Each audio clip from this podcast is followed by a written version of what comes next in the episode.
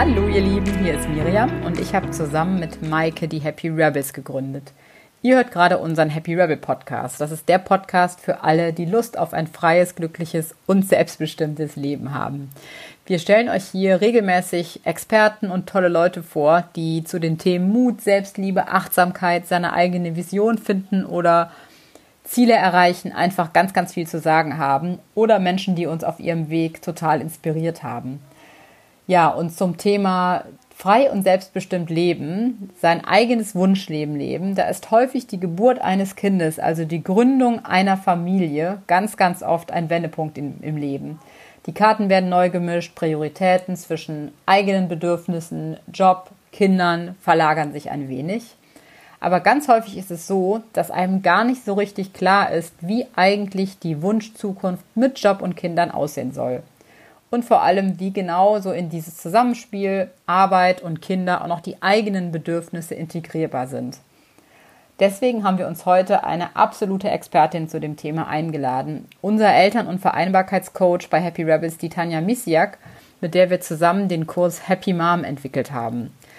Tanja äh, arbeitet seit ganz, ganz vielen Jahren schon mit Müttern zusammen. Sie unterstützt Mütter dabei, ihre Bedürfnisse nach Familie, Kindern und Job sowie den eigenen Hobbys und Interessen wirklich ausgeglichener und glücklicher umzusetzen.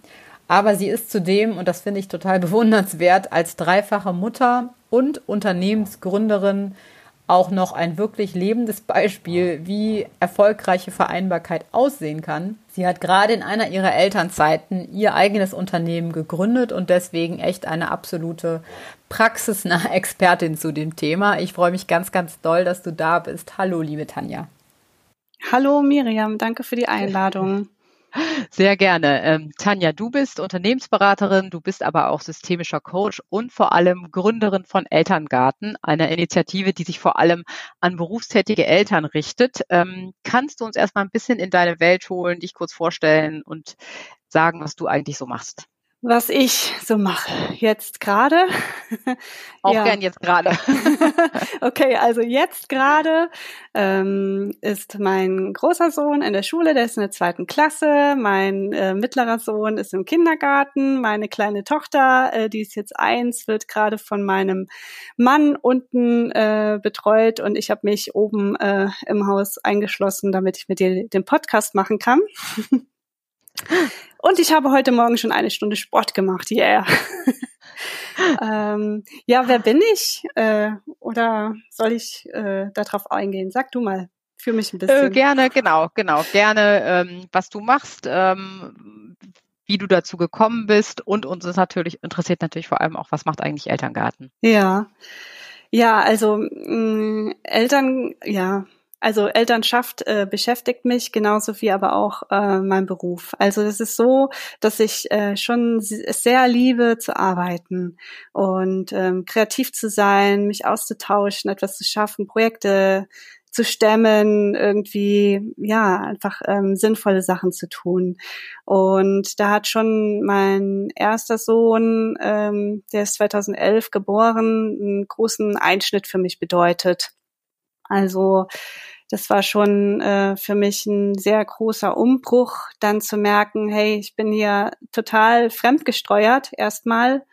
Und ähm, ja, äh, war da auch echt sehr am Schlingern mit mir selber, weil ich eigentlich die ganze Zeit äh, im Kopf hatte, oh, ich wollte dies doch noch lesen und jenes noch tun und zu, ich kam gefühlt zu gar nichts und mir ist so ein bisschen die Decke auf den Kopf gefallen und ich musste echt lernen, ähm, mich äh, auf das Baby einzulassen und äh, und äh, auf die Entschleunigung, das, äh, die das alles bedeutete und äh, mich auch zu ähm, entidentifizieren mit dem, was ich vorher alles so gemacht und gerissen und getan habe im Beruf und im Job und das war halt sehr, immer sehr präsent für mich vorher, vor der Geburt. Und dann, ähm, ja, auf einmal war alles weg. Ähm, und also alles weg, mit dem ich mich vorher so gerne identifiziert habe. Und äh, es war was Neues da. Und ähm, das war für mich eine sehr große Umbruchzeit. Und ich habe lange gebraucht, eigentlich, bis ich da ein neues Gleichgewicht für mich gefunden habe. Ich bin dann bei der ersten Und vielleicht hake ich da mal ja. ganz kurz ein, ähm, Gerne. Wie, weil das, ich glaube, das Gefühl kennen total viele. ich kenne es auf jeden Fall okay. auch, ähm, ja, äh, dass man gerade bei dem ersten Kind ähm, dass da so, so eine neue Situation ist und dann auch trotz des ganzen Glücks, was man empfindet und was plötzlich da ist, ja diese Frustration hat und, und eben diese ganzen Themen, die man vorher hatte und die Geschwindigkeit nicht mehr realisieren kann. Wie hast du das ganz konkret gemacht? Wie bist du da rausgekommen oder wie hast du da für dich eine ähm, Neuordnung geschaffen? Ja, also, hm. also es war ein langer Prozess erstmal für mich. Ich musste mich da erst wirklich orientieren. Ich habe, als äh, mein Sohn dann ungefähr ein Jahr alt war, ein Coaching gemacht bei einem Freund. Ähm, das war ein, ein relativ kurz, also es war so eine Sitzung eben, aber über drei Stunden immerhin. Und ähm, bei dem Coaching ging es für mich darum, wie will ich beruflich weitermachen und ähm, eben meinem Sohn auch äh, gerecht werden äh, und meiner Familie. Und ähm, auch der Familienplanung, weil ich wusste, wir wollen auch noch ein zweites Kind. Ja, und dann äh, bei dem Coaching kam vor allen Dingen für mich ein sehr wertvolles Bild raus, äh, für mich, was ich mir selber gezeichnet hatte. Und das war die Bühne. Also ich wollte eben eigentlich so, war in mir ein Anteil, der gerne auf der großen Bühne weiterstehen wollte. Ähm, und in dem Coaching habe ich verstanden, dass es eigentlich gar nicht dran ist gerade. Also dass vielleicht auch eine kleine Bühne reicht. Mhm. Und ähm, ich mich dann aber auch mehr auf die Familie konzentrieren kann, ohne dass äh, ständig so ein Treiber in mir ähm, mich äh, nach vorne peitscht und ich nicht kann, wie ich will. Mhm. Äh, und dieser, diese Zerrissenheit da einfach etwas ausgeglichener werden konnte. Und dann habe ich ähm, eben für mich dieses Bild der kleinen Bühne äh, wirklich voll zu Herzen genommen. Und danach war ich wieder viel mehr im Frieden mit der ganzen Situation und habe mich auch geöffnet für Familie und Familienplanung und ähm, habe dann mit meinem Arbeitgeber eine Unternehmensberatung mit einem ganz tollen Chef, der mich da sehr unterstützt hat, ausgemacht, dass ich im Backoffice arbeiten werde, nicht direkt beim Kunden, sondern im Backoffice ein, ein tolles ähm, internes Knowledge-Team äh, auch leiten kann und eine schöne Studie da mache zum Thema äh, soziales Business. Also auch äh, voll mein Thema und das eben mit einer äh, begrenzten Stundenanzahl von zu Hause aus. Also es war eigentlich ein mega perfektes Ergebnis, ähm, dass ich eben, glaube ich, durch mein Bild mit der kleinen Bühne auch ähm, echt äh, manifestieren konnte. Und dann habe ich dann Teilzeit eben hauptsächlich von zu Hause aus da äh, und virtuell gearbeitet. Fand das okay, war nicht beim Kunden, ähm, habe ich äh, vermisst, aber jetzt nicht so, dass, dass ich darunter gelitten habe und äh, war dann auch ziemlich schnell wieder schwanger und dann kam mein zweiter Sohn zur Welt. So.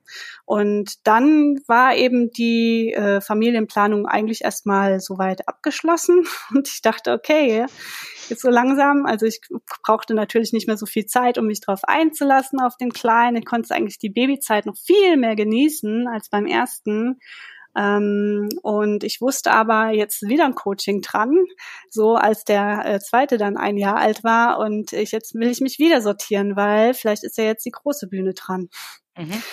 Und dann habe ich äh, mit einem anderen äh, Bekannten ein sogenanntes Berufungscoaching gemacht und ähm, bin da durch einen richtig schönen kreativen Prozess, was mir sehr geholfen hat in der Zeit, war ähm, herauszufinden für mich, was ich eigentlich gut kann.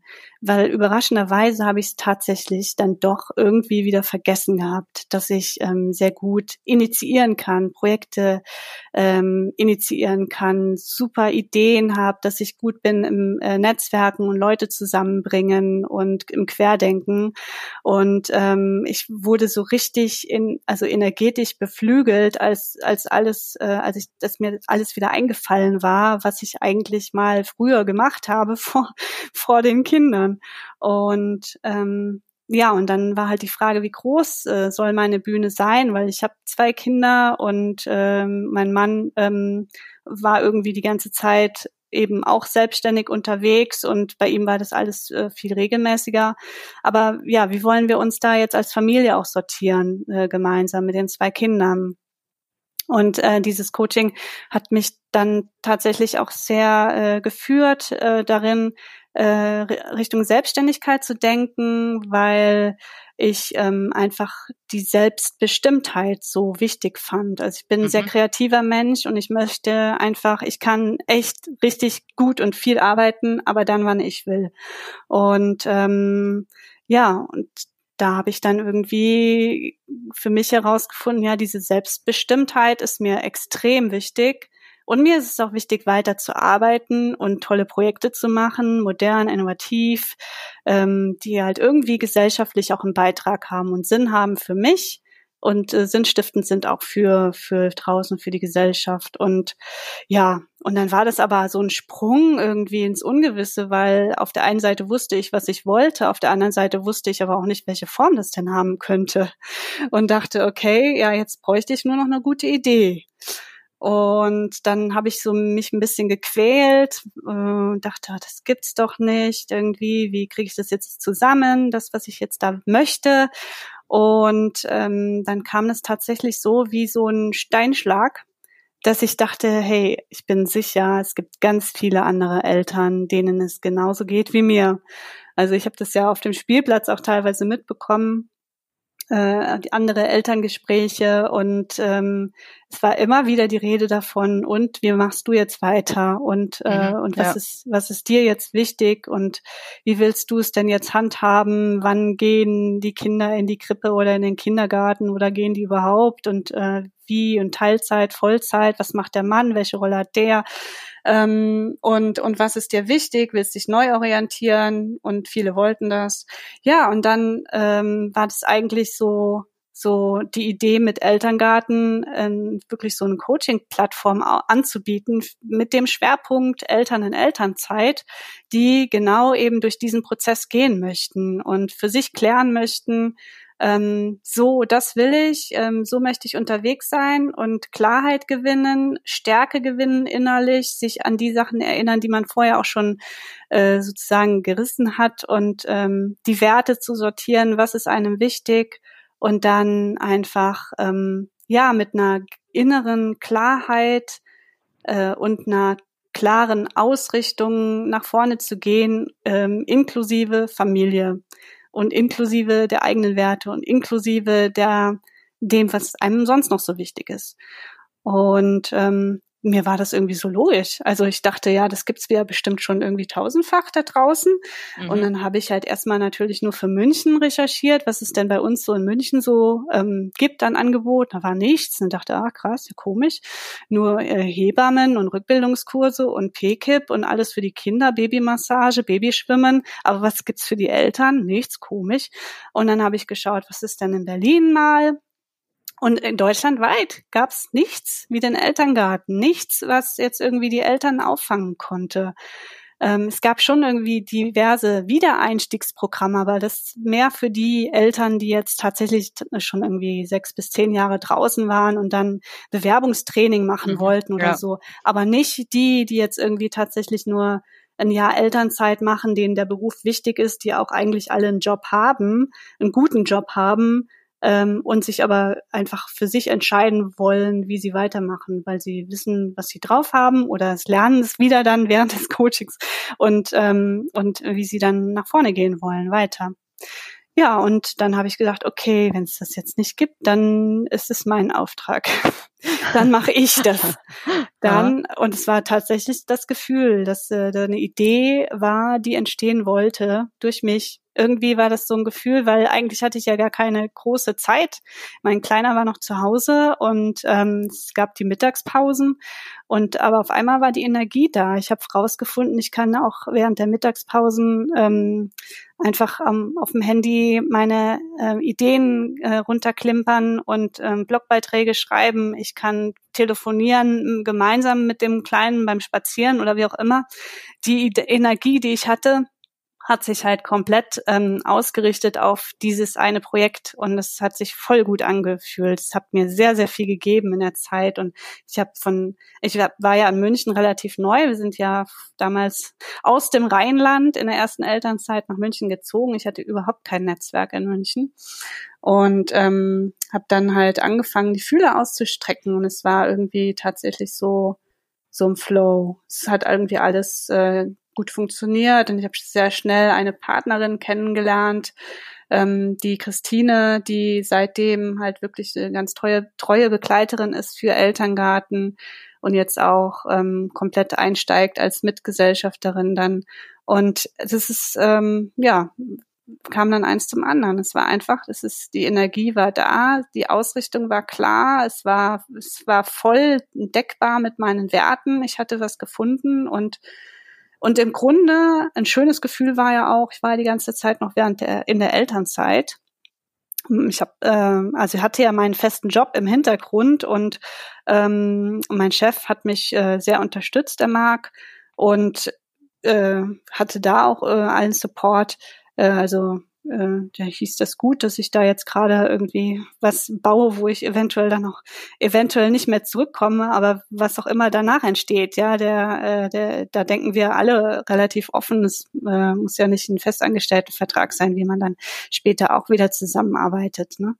Und mhm. von daher, ja, genau, so ist Elterngarten entstanden. Es war einfach so aus meinem Herzen heraus. Es war mein eigenes Bedürfnis. Ähm, es war etwas, was ich draußen in der Welt gesehen habe und nicht gefunden habe, äh, so wie ich es mir vorgestellt habe. Und dann ging die Reise los. Mhm, toll, hört sich wirklich toll an. Also nach einem tollen nach einer tollen Entwicklung. Und ich kann das auch nur unterstreichen äh, aus meiner eigenen Erfahrung, aber auch hier aus dem, was ich selber als Mutter ähm, in Köln im Rheinland erlebe, dass es wirklich da, glaube ich, noch immer eine große Lücke gibt. Also dass es so viele Angebote eben für die Babys, für die Kinder, ähm, für die Kinder gibt, aber ganz wenig oder konkret Angebote, die sich auf Geburt, Vorgeburt und Nachgeburt beziehen. Aber eigentlich einen riesigen Bedarf gibt, diese Orientierung zu geben. Ähm, also insofern ganz, ganz toll.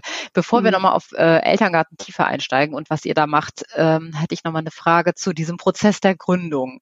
Mhm. Gab es da auch Momente, wo du gezweifelt hast, wo du gedacht hast, hey, ich schmeiß das irgendwie alles hin, äh, Kinder sind krank oder irgendwie läuft es gar nicht so? Ähm, oder lief das alles in diesem Flow? Und falls es das gab, wie bist du damit umgegangen? Wie bist du da wieder rausgekommen? Ja, also es gab ständig solche Momente und ich habe es auch schon mehrmals hingeschmissen gehabt. Vor allen Dingen dann, äh, wenn ich irgendwie mir für die Mittagspause was vorgenommen hatte und dann der Kleine irgendwie gerade nur mal zehn Minuten geschlafen hat, obwohl er eigentlich eine Stunde schlafen sollte oder wollte oder wollte wahrscheinlich auch, aber es hat nicht funktioniert. Und dann, wenn dann irgendwie so die das so die Oase, die man so hat, äh, wenn man halt, äh, ich arbeite halt einfach gern und ich brauche das so ein bisschen als Ausgleich, das Schreiben auch, äh, das, wenn das so platzt, dann ist man, also ich bin dann einfach ähm, sehr frustriert, mhm. weil, mhm. weil ähm, ist hier ist so etwas, äh, so ein Anteil mir, der das Bedürfnis hat, so ein bisschen zu arbeiten, wenigstens am Tag. Und ähm, wenn dieses kleine Mini-Bedürfnis schon nicht wieder nicht gedeckt wird, dann bin ich halt irgendwie auch frustriert. So. Aber generell auch mit äh, mit Elterngarten, es war das ich habe mir das am Anfang so vorgestellt, ja, es gibt's nicht, aber der Bedarf ist da und ähm, habe dann irgendwie so einen Plan erstellt, dass wir jeden Tag Coachings machen in unterschiedlichen Stadtteilen von München und hatte das irgendwie so mir easy vorgestellt und am Ende hat dann alles viel, viel länger gedauert, als wir dachten. Und es war viel mühsamer, irgendwie dann doch Eltern zu finden, die sich für das Coaching geöffnet haben. Also irgendwie für viele ist Coaching tatsächlich neu und vor allen Dingen irgendwie viel zu teuer, weil ähm, es wird dann verglichen mit PKIP, ja, 10 Euro die mhm, Stunde. Ja. Mhm. Wird nicht gesehen, dass die, die Coaches im Hintergrund da halt für tausende Euro Ausbildung gemacht haben und halt Opportunitätskosten haben von so und so viel Euro pro Stunde und dann auch nicht bei Elterngarten mitmachen werden, wenn sie, wenn Elterngarten auch nicht bezahlt. Und ähm, es war halt so ein Clash zwischen dem, was sonst in der Elternzeit angeboten wird oder für Eltern, ist ja auch viel ähm, einfach gefördert. Ähm, von, vom Staat oder vom Land und so, aber da haben wir halt überall nicht reingepasst. Und ja, also das war schon teilweise sehr frustrierend, ähm, da unsere Nische zu finden. Und es ist immer noch ein Prozess. Also es wird immer noch ähm, öfters gesagt, ja, wir sind äh, zu teuer mit unserem Coaching-Angebot, aber am Ende, also die, die es gemacht haben, werden das auch bestätigen. Am Ende, hey, was äh, unser Höchstpreis, also wir machen es ja nach Elterngeld gestaffelt, aber unser Höchstpreis ist 490 Euro für so einen fünf Wochen äh, Prozess und ähm, der ist sehr intensiv, wenn man da alles, äh, alle Reflexionsübungen auch so mitmacht und ähm, am Ende ist das, ist das Weichenstellen für das komplette Leben. Also das ist, das ist so entscheidend, was man in der Elternzeit entscheiden kann. Und äh, das ist, das kann man überhaupt nicht vergleichen mit dem, was jetzt im PKIP so oder ein mhm. Gespräch mit der Freundin äh, ablaufen kann. Und ja, aber das muss man halt ständig irgendwie dann ja am, am besten erfahrbar machen. Aber man, so drüber reden ist schwierig. Ja, äh, und da stoßen wir auch heute immer noch äh, wieder dran. Deswegen äh, ja unsere Kooperation auch mit Happy Rebels, weil wir das dann einfach digitalisieren, das Programm und dadurch auch günstiger anbieten können. Ähm, aber ja, es ist halt, es ist halt einfach Coaching. Es ist ein hoch, äh, hochqualifiziertes Angebot und äh, und es passt einfach erstmal auf den ersten Blick nicht in die Elternzeit rein. Mhm, ähm, ja dann, weil es es bisher nicht gab, das ist halt einfach nicht äh, etabliert, dass, äh, dass Eltern, äh, die schon irgendwie Karriere gemacht haben, die hochqualifiziert sind, gerne auch äh, hochqualifizierte Angebote während der Elternzeit haben und da auch gerne mal ihr Baby mitbringen. Wo ist da jetzt äh, der große ähm, das große Problem, ja, dass, dass man tatsächlich als Mutter mit stillend, mit Baby auch immer noch richtig gut nachdenken kann und immer mhm. noch ihre, seine Gefühle hat und immer noch das Bedürfnis hat, irgendwie Projekte zu machen oder was auch immer. Ja, das ist das ist eine Seite, die wird so ignoriert äh, von von vielen anderen Angeboten und überhaupt in der Gesellschaft. Ähm, sobald man da mit Kinderwagen steht, ähm, äh, wird man irgendwie abgestempelt. Ja, ja, es passt vielleicht nicht in das typische Mutterbild rein, ne? Dass Nein. Äh, man sich dann gleichzeitig halt, obwohl man äh, beispielsweise da sitzt und stillt, noch über einen Jobgedanken macht. Ne? Das ist einfach ja. so ein, glaube ich, so ein äh, Clash ähm, für viele. Wer kommt ja. denn normalerweise zu euch? Wer sind so eure typischen Kunden? Kommen zum Beispiel auch Väter und kommen nur Leute, die ähm, berufstätig sind und die das auch weiterverfolgen wollen oder auch Menschen, ja. die sagen, hey, ich möchte eigentlich erstmal äh, in den nächsten Jahren mich voll für der Familie widmen. Ist das auch was für die ja. Leute? Ja, ja, also so der, die typischen ähm, äh, Kundinnen, ich sag schon, sagt schon was. Also diejenigen, die zu uns kommen. Bei uns waren äh, im Basecamp haben es tatsächlich zwei Männer geschafft insgesamt. Äh, alles andere Frauen und die ähm, sind eigentlich schon diejenigen, äh, so sagen wir 99 Prozent Akademikerinnen, äh, diejenigen, die äh, studiert haben, Auslandserfahrung, schon gute Jobs hatten, schon irgendwo Führungspositionen vielleicht hatten oder aus der Unternehmensberatung kommen viele oder oder auch ähm, ja äh, Architektinnen oder äh, ja, Lehrerinnen hatten wir auch schon, aber es sind mehr, es sind schon teilweise, es sind schon hauptsächlich mehr aus der Wirtschaft. Irgendwelche aus dem Marketing okay. oder aus mhm. dem Personalbereich oder aus dem PR-Bereich. Äh, aus den Konzernen kommen äh, die meisten zu uns. Und ähm, ja, die ähm, sind äh, eigentlich alle so gestrickt, äh, grob, dass sie gerne arbeiten und auch gerne weiterarbeiten möchten, aber dass ihnen die Familie auch wichtig ist. Mhm.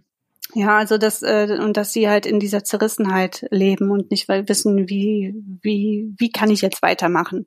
Und äh, ja, das äh, interessanterweise sind auch ähm, sehr sehr viele bei uns mit zweitem Kind. Also weil die meisten stellen sich das beim ersten Kind irgendwie einfacher vor und erleben dann schon den ersten Wiedereinstieg, der unter Umständen gar nicht so toll war.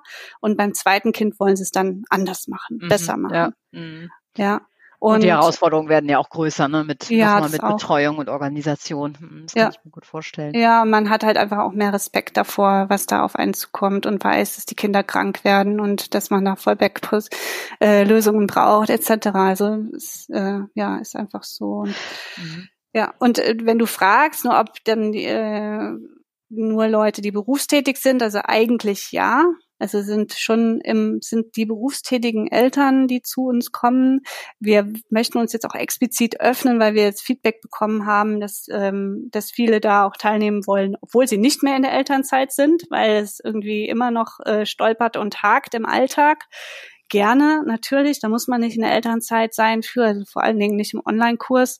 Ähm, es war einfach damals aus der Situation geboren, dass ich selbst in Elternzeit war und dass es mhm. keine anderen Elternzeitangebote gab in der Sicht. Da war, ich meine, als Online-Kurs äh, sowieso, man kann es auch jederzeit machen. Man kann es auch machen, wenn man Grundschulkinder hat oder Kinder, die im Gymnasium sind und dann äh, jetzt um zwölf auf einmal zu Hause sind, äh, wo sie vorher in der Mittagsbetreuung waren oder mhm, was auch immer. Ja. Also immer irgendwie so. Und äh, dann kommt es darauf an, dass man für sich abwägt, äh, wie wichtig ist mir der Beruf, wie wichtig ist mir die Familie. Aber in, im, am Ende ist es schon bei allen so, dass ich äh, das so zusammenfasse, die können sagen, ich liebe meine Familie und ich liebe meinen Beruf. Wie kriege ich das zusammen? Mhm. Mhm. Spannend. Ähm, ich würde noch mal gerne auf die Väter da zurückkommen, weil ich mhm. erlebe das oft so, ähm, dass die natürlich klar eine ganz, ganz wichtige Rolle dabei spielen, ob das für die Mütter erfolgreich gelingen kann. Ähm, wenn man da an einem Strang zieht, kann das, ist das natürlich logischerweise unglaublich hilfreich und befruchtend. Auch, glaube ich, für den eigenen Prozess in der Prioritätensetzung der Väter. Aber es ist ja nicht immer so. Es gibt ja auch durchaus Konstellationen, ähm, wo die Männer sagen, du sieh mal zu, dass du das für dich irgendwie ausgewogen hinbekommst, aber ähm, selber jetzt nicht unbedingt Teil des Prozesses sind. Wie siehst du das? Und falls das der Fall ist, dass ich so einen Partner zu Hause habe, der sich da nicht unbedingt so ganz aktiv beteiligen möchte, auch bei dem Prozess, wie, was würdest du da raten? Ja, also ich finde, die Männer gehören natürlich absolut dazu, weil wenn äh, wir Pläne machen für uns, also ich sage jetzt uns als Frauen, als Mütter äh, in Elternzeit oder danach äh, oder diejenige, die jetzt hauptsächlich die Familienaufgaben übernommen hat, dann gehört das natürlich äh, auch zum Vater dazu. Und er muss das irgendwie mit mittragen, auch das Konzept, was man so entwickelt hat. Und ähm, also ich fände es am schönsten, wenn die Paare sogar zusammen das Basecamp machen. Mhm, das ja. ähm, ist aber bisher noch nicht passiert. Haben wir aber auch noch nicht explizit ausgeschrieben. Aber es war oft das Feedback von denjenigen, die das bei uns gemacht haben. Aber wäre schön gewesen, wenn mein Partner jetzt komplett auch mit dabei gewesen wäre. Ähm, aber wir haben ja Reflexionsübungen immer von Sitzung zu Sitzung. Wir machen ein, eine Sitzung in der Woche und zwischendurch gibt's Reflexionsübungen, so dass das Basecamp auch wirklich weiterläuft in Gedanken. Und äh, bei den Reflexionsübungen ist es schon so, dass auch die ähm, Männer da gerne äh, mit einbezogen werden können.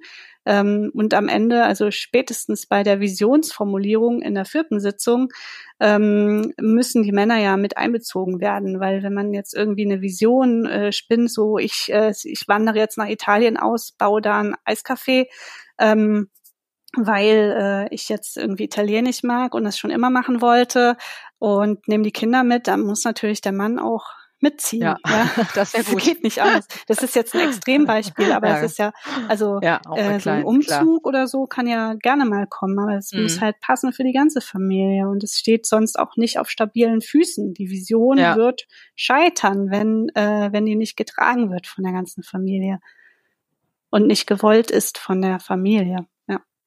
Und was würdest du Müttern, Frauen raten, bei denen dieses Gespräch vielleicht nicht so einfach ist? Oder ist das nicht so häufig? Also vielleicht überschätze ich das auch, dass das, wenn man das den Vätern so erklärt, dass die da mitziehen. Wie ist da deine Erfahrung? Hm, also ich habe jetzt nicht die Erfahrung gemacht, dass das ähm, Problem war mit ähm, denen. Okay. Also eher eher im Gegenteil, also dass halt die Männer tatsächlich auch den den Frauen so ein Basecamp ähm, mal ähm, bezahlen, ja, weil sie denken, hey, äh, ich, ich sehe, dass du da jetzt leicht frustriert bist und irgendwie so mit der Zerrissenheit äh, arbeitest und dann ähm, hier, schau mal, da gibt es Elterngarten. Ähm, ja, weiß nicht. Also wenn die Männer nicht mitmachen, dann, äh, ich sag mal, man kann den Mann jetzt nicht ändern, ne? man kann halt seine Verhaltensweise auch ändern oder die Art, wie man kommuniziert. Also mhm. dann liegt es am, am ehesten vielleicht sogar daran, dass äh, man selbst nichts sagt von dem, was einen so innerlich ja. umtreibt und ähm, und es auch nicht gewohnt ist, das äh, zu kommunizieren in der Partnerschaft. Also da würde ich jetzt dann am ehesten erstmal äh, ran zu, zu kommunizieren in der Partnerschaft ähm, und Gedanken zu teilen und und dann mhm. äh, und dann weiß der Mann auch, was, was los ist. Ja, guter Punkt. Hm, absolut. Was wird einen denn in, in dem Eltern Basecamp äh, in der Online-Version erwarten? Wie kann man das, was du alles Tolles jetzt erzählt hast, auf sich in so einem Online-Konzept vorstellen? Ja, also wir haben äh, das Basecamp äh, ja als Offline-Version jetzt mittlerweile seit ja, zweieinhalb Jahren laufen bundesweit. Und wir haben eigentlich das Konzept so weit übernommen. Also insofern, dass wir jetzt eben fünf Sitzungen haben, die Aufteilung ungefähr ähnlich ist.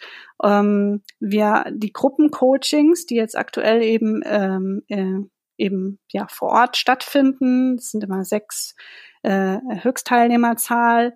Ähm, die finden halt natürlich in einem Online-Kurs insofern nicht statt. Und dann haben wir eben die Übungen teilweise ähm, ja, verändert beziehungsweise auch ersetzt, so dass es halt besser passt für online. Und ähm, ja, ich habe selbst die Erfahrung gemacht mit Online-Kursen und auch Online-Coachings, dass man da durchaus alleine, dass man sich committet, ähm, diesen Prozess jetzt mitzugehen und dass man an einen bestimmten Zeitplan auch gebunden ist, ähm, seine Gedanken aufschreibt und dann auch reflektiert und dann in äh, auch mit anderen gemeinsam reflektiert, dass man da durchaus auch weit kommen kann, auch wenn es keine direkten äh, Coachings sind, wie es in einem klassischen Basecamp der Fall ist. Also mhm. wir haben aber von vom Prozess her, also von Gedanken her, äh, alles, was wir jetzt äh, in den Basecamps gelernt haben, mit reingebracht. Also es gibt halt Vorbereitungsvideos für die Reflexionsübungen und Nachbereitungsvideos für die Reflexionsübungen. Und da bringen wir das eben rein, was wir aus unseren äh, richtigen Basecamps mit nehmen an Erfahrungen und an Geschichten. Also wir haben, es kommen ja immer unterschiedliche Frauen, aber am Ende ist es ja dann doch ähm, oft so, dass sich Geschichten wiederholen. Mhm. Und äh, das mhm. bringen wir halt mit rein, auch in die Videos. Und da kann man schon sich viel inspirieren lassen, auch wenn man erstmal alleine ähm, zu Hause den Kurs macht. Ja. Mhm, super spannend. Also wir werden natürlich das äh, entsprechend in den Shownotes verlinken. Wer da mehr Informationen zu haben will, kann da nochmal alles nachlesen und die Programmbestandteile eben nochmal im Detail äh, nachvollziehen. Ich würde nochmal gerne auf ein anderes Thema ähm, umschwenken. Du bist ja auch im Thema Achtsamkeit ähm, ja, bewandert, bewandert. Das ist, glaube ich, auch ein wichtiges Thema für dich. Und ja. das Thema im Hier und Jetzt leben ist, glaube ich, auch was, was für nicht nur für Eltern, aber auch äh, natürlich auch für Eltern total wichtig ist, um ja, um auch manchmal aus dieser Gedankenspirale, was ist eigentlich meine Berufung, wie wird es nächstes Jahr, wenn ich wieder anfange zu arbeiten und so weiter und so fort ja. ähm, rauszukommen. Kannst du ein bisschen uns in das Thema reinholen und warum dir das so wichtig ist? Ja, für mich ist das äh, sehr wichtig. Also es bestimmt eigentlich ähm, meinen jeden Moment, die Art und Weise, wie ich lebe. Und ähm, es ist für mich ist Klarheit auch ähm, wichtig. Also ich, ähm, ich habe mir sehr als Coach und auch als Selbstcoach angewöhnt, ähm, mich zu beobachten, mich selbst wahrzunehmen und merke dann auch relativ schnell mit der Übung, ähm, wann ich in Grübeleien verfalle und äh, die aber äußerst unproduktiv sein können und wann ich wirklich in schöpferische Gedanken komme. Und ähm, das ist für mich ist einfach ähm, eine Lebenshaltung, dieses im Hier und Jetzt zu sein und nur eine Ausrichtung zu haben, wie ich denn äh, weitermachen möchte, äh, sowohl privat als auch beruflich für mein Leben, für meine Werte. Und diese Klarheit, die bringt einfach ein unglaubliches Lebensgefühl mit. Und ich äh, habe ja eben gar nicht weitergemacht mit der mit unserer Familienplanung. Es ist ja dann so auch gewesen, dass wir dann noch ein drittes Kind bekommen haben und ich jetzt noch mehr die Elternzeit genießen kann. Die Kleine ist jetzt eins ähm, als äh, als beim zweiten noch. Also das ähm, das intensiviert sich einfach. Ich bin so stark äh, im Moment und bei ihr und in dieser Zugewandtheit und in der Liebe Und gleichzeitig ähm, arbeite ich eben für Elterngarten, nutze hauptsächlich eben die Mittagsschläfchen jetzt aktuell noch, ähm, beziehungsweise einmal die Woche kommt auch eine Babysitterin für vormittags, so dass ich da auch ähm, ja so arbeiten kann. Umso mehr dann irgendwie. Dann denke ich, wow, cool, ich darf arbeiten. Drei Stunden am Stück. Wie schön ist das? Ja, ist auch ein ähm, tolles und Gefühl. Da, ja, ist auch ein tolles Gefühl. Und ähm, ich bin aber, ja, also du wolltest ja Achtsamkeit ansprechen, ähm, einfach, ähm, ja, da in dieser Dankbarkeit für den Moment, Dankbarkeit für die drei Kinder, für unsere Familie, dafür, dass ich irgendwie nicht äh, meine Qualifikation an den Nagel gehängt habe, sondern weitermachen konnte und gleichzeitig meine Werte äh, für die Familie und für mich äh, nicht verraten musste und mhm.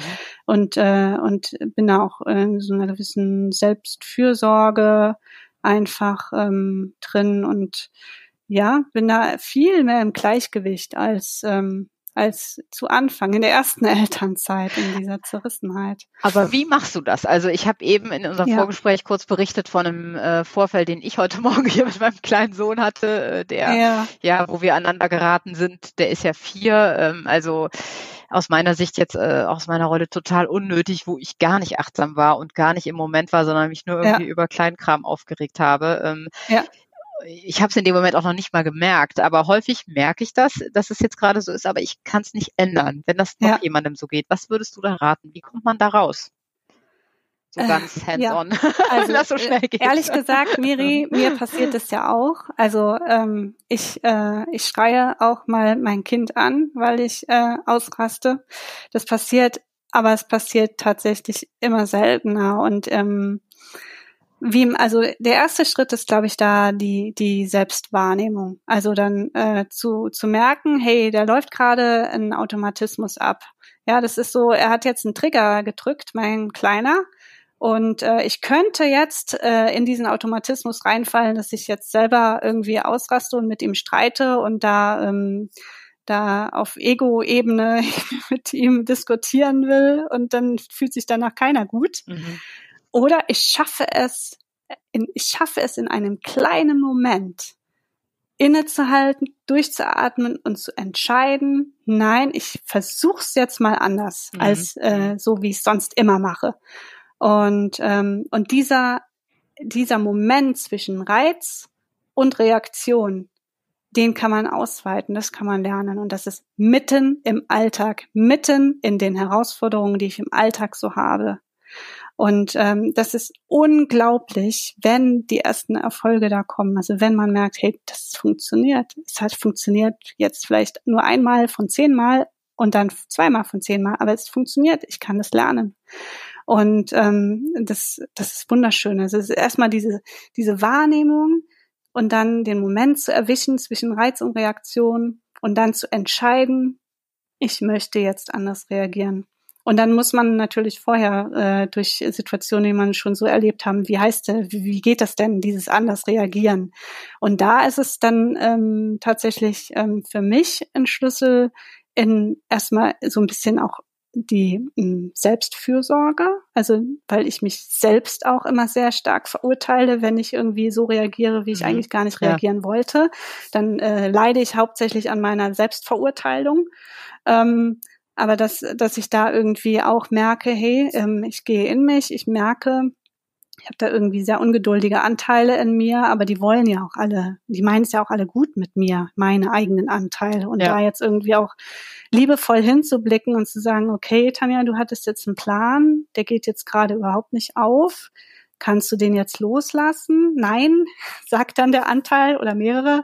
Ähm, ja, und dann einfach ähm, da geduldig äh, versuchen zu sein aus einer anderen Perspektive. Also sich nicht mhm. zu identifizieren mit diesen Anteilen, die da jetzt so schießen, mit, mit, mit Wut und mit Hass auf sich selbst und mit Genervtheit, sondern Distanz. Äh, weil am Ende ist man nicht diese Genervtheit, man ist nicht die Wut, man ist eigentlich, äh, ja, wer ist man? Ne? Also, dass ja. man das für sich so spürt. Äh, und das ist, dann kommt man wieder in so einen größeren Raum rein, man hat ähm, wieder, kann wieder mehr auf seine Ressourcen zugreifen, hat mehr höheren Handlungsspielraum und, ähm, und kann dann tatsächlich einfach anders entscheiden. Und das war gestern bei mir der Fall, dass ich dann äh, gesagt habe, äh, als es mein Sohn mit seinen Hausaufgaben Probleme hatte, und ich aber was Schönes geplant hatte für den Nachmittag und ich gemerkt habe, das geht jetzt mal wieder nicht so und dieses Mal wieder drückt auch schon wieder Genervtheit aus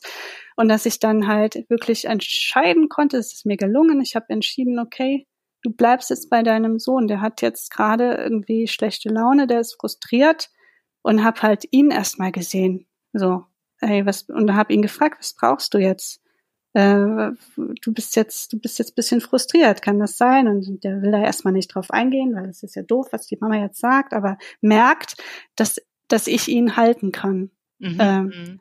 und, und das ist für mich auch der Schlüssel, ähm, so wie ich mit meinem Kind umgehe, in der Wut oder halt in der Liebe auch, gehe ich mit mir selber innerlich ja auch um und mhm. andersrum. Mhm. Und ähm, ja, da kann man halt echt viel lernen, was, was die Lebensqualität extrem äh, ausweitet und nicht, nicht neben, nicht nur die Lebensqualität. Also es, es geht, kommt ja darauf an, dass ich einfach da bin für, für meine Kinder und für mich und, und, und geben kann äh, und ja, da einfach äh, in Liebe bin. Mm, ja. ja. toll. Hört sich wirklich ganz, ganz toll an. Also ich übe das täglich weiter. Ja, wie gesagt, ich auch. Ja, ja also ja. ich bin ja da kein Guru, aber ich, ähm, ich habe da für mich einfach meine meine Tools äh, gefunden und äh, habe das ja jetzt eben auch in der Coaching-Ausbildung natürlich sehr intensiv äh, gelernt. Äh, aber es ist im Alltag, vor allen Dingen mit kleinen Kindern zwischen eins und sieben in meinem Fall, äh, immer eine Herausforderung, in jedem ja. Moment. Und da ist halt Achtsamkeit im Hier und Jetzt der Schlüssel überhaupt. Ja, und das ist aber ja wieder, also wenn man es jetzt sehr positiv ausdrücken will, auch natürlich das Tolle, finde ich, wo man auch dankbar sein kann an Kindern, dass sie einem die Möglichkeit dieses Wachstums geben ne? und die Möglichkeit ja. dieser täglichen Herausforderung geben. Und, und, das muss ich halt für mich sagen. Also ich, du weißt es ja, ich bin ja äh, seit 2006 auch re relativ regelmäßig, äh, jetzt nicht mehr so mit den Kindern, aber vorher habe ich ja diese Vipassana-Retreats gemacht, zehn Tage am Stück in der Stille und es ist ja auch äh, gigantisch, ja, was man da so erlebt. Aber das ist halt, ähm, das ist halt nicht nicht so, wie mein Leben eigentlich ist. Ja, das, ja. man ist da mhm. halt in einem Retreat und äh, um Essen wird gesorgt, äh, andere kümmern sich äh, um dich, dass du was zu schlafen hast und ich konzentriere mich halt komplett auf die Meditation, aber ja, das bringt auch viel, möchte ich auch irgendwann mal wieder machen, wenn die Kinder groß genug sind und mich für zehn Tage entbehren können. Aber am meisten, glaube ich, Persönlichkeitsentwicklung habe ich tatsächlich ähm, gefunden, mitten im Alltag, wenn es drauf ankommt, in diesen Situationen. Ja, super. Vielen Dank, liebe Tanja. Das war echt toll. Ähm, ja, wir freuen uns auf die gemeinsamen Projekte und ähm, ich danke euch fürs Zuhören und sage Tschüss bis zum nächsten Mal. Ja, von mir auch Tschüss und vielen Dank, Miri, für dieses Interview und ähm, ich freue mich total auf unsere Zusammenarbeit. Danke dir. Tschüss. Tschüss.